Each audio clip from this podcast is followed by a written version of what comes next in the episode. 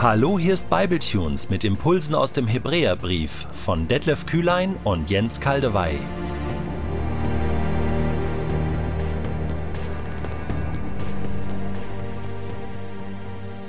Ich lese in der neuen Genfer Übersetzung Hebräer 4, die Verse 1 bis 11. Wie schrecklich wäre es, wenn einer von euch am Ende ebenfalls das Urteil hören müsste, er habe das Ziel nicht erreicht. Wir wollen alles tun, damit das nicht geschieht. Schließlich gilt Gottes Zusage nach wie vor. Auch uns ist sein Angebot verkündet worden, an seiner Ruhe teilzuhaben. Genau wie jenen Menschen damals. Ihnen allerdings hat es nichts genützt, diese Botschaft zu hören, weil zum Hören nicht der Glaube hinzukam. Wir jedoch haben die Botschaft geglaubt und angenommen. Wer das tut, bekommt Anteil an seiner Ruhe. An der Ruhe, auf die Gott sich bezog, als er sagte, ich schwor in meinem Zorn, niemals sollen sie an meiner Ruhe teilhaben. Nun gibt es diese Ruhe zwar schon seit der Erschaffung der Welt, denn dort, wo vom siebten Schöpfungstag die Rede ist, lesen wir, am siebten Tag, als Gott das ganze Werk der Schöpfung vollendet hatte, ruhte er. Und doch sagt Gott, wie eben zitiert, niemals sollen sie an meiner Ruhe teilhaben. Die Erfüllung seiner Zusage, Menschen an seiner Ruhe Anteil zu geben, steht also immer noch aus.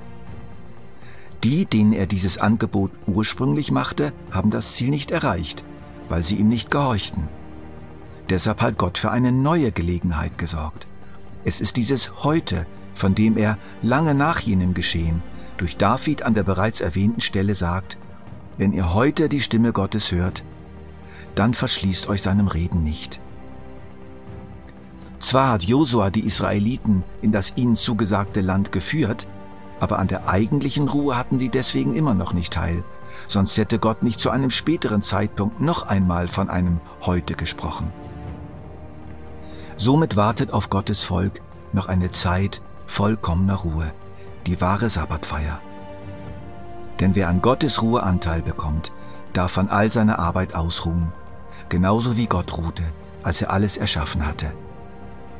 Setzen wir also alles daran, an dieser Ruhe teilzuhaben, und lassen wir uns den Ungehorsam jener frühen Generation als warnendes Beispiel dienen, damit wir nicht, wie sie, zu Fall kommen. Uns den Glaubenden des neuen Bundes gibt Gott nun eine neue Gelegenheit, in die Ruhe des verheißenen Landes einzugehen und sogar in eine noch viel bessere Ruhe, eine neue, vollkommene Welt zu erreichen, eine neue Erde, auf der Gott Wohnung nimmt und dort mit uns zusammenlebt. Ein Land, wie es die Welt noch nicht gesehen hat, ein Land, das die kühnsten Vorstellungen übertrifft. Aber diese neue Gelegenheit muss auch genutzt werden. Auch diese neue Gelegenheit kann versäumt werden. Weil ich aber im letzten Bible Tunes bereits einiges zu dieser Warnung gesagt habe, setze ich diesmal einen anderen Fokus. Setzen wir also alles daran, an dieser Ruhe teilzuhaben. Wörtlich heißt es, in diese Ruhe hineinzugehen. Man spürt hier eine Art Ortscharakter der Ruhe. Die Ruhe hat mit einer Umgebung zu tun. Sie ist wie ein Raum, in den ich hineingehen werde. Das erinnert wieder an Jesus im Johannesevangelium. Ich gehe hin, euch einen Platz zu bereiten. Man kann auch übersetzen ein Ort oder eine Wohnung. Einem der beiden mitgekreuzigten Verbrecher sagt Jesus, heute wirst du mit mir im Paradies sein. Eine schöne Umschreibung der Ruhe, die auf uns wartet. Stephanus, der erste Märtyrer, zitiert ein Wort aus dem Propheten Jesaja. Der Himmel ist mein Thron und die Erde der Schemel meiner Füße. Was für ein Haus wollt ihr mir bauen, spricht der Herr, oder welches ist der Ort meiner Ruhe? Ist die Ruhe Gottes ein Ort, wo er, wo ich mich einfach ausruhen kann? Und das war's? Das ist sicher ein Aspekt. Entspanntes und erholsames sich ausruhen. Aber ganz ehrlich, möchtet ihr euch ausruhen von Ewigkeit zu Ewigkeit? Und ist es nicht so, dass viele Menschen, die in Rente gehen, es zunächst ganz toll finden, den Arbeitsstress los zu sein, sich aber dann doch nach ein paar Wochen und Monaten fragen, ja und jetzt? Und sich nach einer sinnvollen Tätigkeit umsehen? In 1. Mose 2, 2 bis 3 lesen wir, und Gott vollendete am siebten Tag sein Werk, das er gemacht hatte. Und er ruhte am siebten Tag von all seinem Werk, das er gemacht hatte. Und Gott segnete den siebten Tag und heiligte ihn, denn an ihm ruhte er von all seinem Werk, das Gott geschaffen hatte, indem er es machte. Diese Aussage liegt ja auch dem vierten Gebot, dem Sabbatgebot zugrunde. Die Israeliten sollten sich ausruhen von ihrer Arbeit, wie auch Gott sich von seiner Arbeit ausgeruht hatte. Sie sollten ihn nachahmen. Und doch ist damit noch nicht alles erfasst. Es gibt neue Ansätze in der alttestamentlichen Forschung über Genesis 1 und 2. Sie schlagen gut begründet vor, dass der Schöpfungsbericht des ersten Kapitels nicht von der materiellen Schöpfung aller Dinge spricht, sondern vom Geordnetwerden aller bereits in der Vergangenheit längst geschaffenen Dinge. Nehmen wir zum Beispiel das Wort machen. Gott machte die beiden großen Lichter.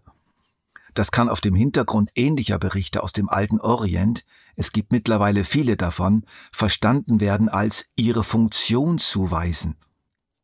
Gott setzte sie in Betrieb, in Funktion. Gott wies ihnen ihre Aufgabe zu, und so wurde der Kosmos geordnet. Alles wurde für ein gutes Funktionieren vorbereitet. Das Wort Ruhe wurde in der Umgebung Israels oft bei der Einweihung von Tempeln verwendet. Die Götter bezogen ihren Ruheplatz im Tempel, nachdem dieser an einem längeren Prozess fertiggestellt worden war. Räume, Geräte, Priesterschaft und so weiter. Alles war vorbereitet und geordnet. Jetzt konnte Gott kommen, im Tempel residieren und von dort aus das Volk segnen. Und im Tempelbau Salomos finden wir ganz ähnliches. Gott nahm in seiner Schöpfung den Ruheplatz ein, in seinem kosmischen Tempel sozusagen. Er hörte mit seiner bisherigen intensiven Arbeit des Ordnens und Einrichtens und der Funktionszuweisungen von Wasser, Land, Pflanzen, Tieren, Sonne, Mond und Sternen und natürlich Menschen auf, um die ganze Sache in Betrieb zu nehmen. Jetzt kann's losgehen. Es ist ein bisschen wie bei einem schwierigen, stressigen Umzug in eine neue Wohnung. Ein Büro gehört auch dazu. Endlich ist alles eingerichtet. Die Geräte sind angeschlossen, die Lampen sind aufgehängt, die Möbel haben ihren Platz gefunden. Und jetzt kann man wohnen, es sich gut gehen lassen und auch in der Wohnung und aus der Wohnung heraus sich neuen Tätigkeiten widmen, die nun erst möglich werden. Ruhe bedeutet, alle Voraussetzungen sind geschaffen, dass ich endlich vernünftig und gut wohnen und schaffen kann. Und deshalb wird ja auch das verheißene Land, zum Beispiel in 5. Mose 12, Vers 9, als Ort der Ruhe bezeichnet. Denn ihr seid bis jetzt noch nicht zu der Ruhe und dem Erbteil gekommen, das der Herr dein Gott dir gibt. Ich frage euch, ist das verheißene Land eine Art Schlaraffenland, wo einem die gebratenen Tauben in den Mund fliegen? Natürlich nicht sondern ein Ort, wo alles geordnet ist, wo man Ruhe hat vor seinen Feinden, wo man nicht gestört wird, wo man in Frieden wohnen kann. Das macht dann sinnvolle, schöne, fruchtbare Beschäftigung erst möglich. Ganz anders als bei den Jerusalemern zu Zeiten Nehemias, welche mit der einen Hand die Mauer bauen mussten und mit der anderen das Schwert halten. Das war echt stressig. Über das Leben auf der neuen Erde, am Schluss der Bibel, in unserem Abschnitt von heute als Ruhe Gottes bezeichnet oder als meine Ruhe, heißt es nicht, sie werden ewig nichts tun oder sie werden ewig faulenzen, sondern sie werden ewig herrschen. Herrschen ist eine anspruchsvolle Tätigkeit. Aber eben diese Tätigkeit, aufgrund völlig anderer Rahmenbedingungen, fühlt sich an wie eine herrliche, genussvolle, stressfreie Ruhe. Irgendwelche Dornen und Disteln kommen nicht mehr vor.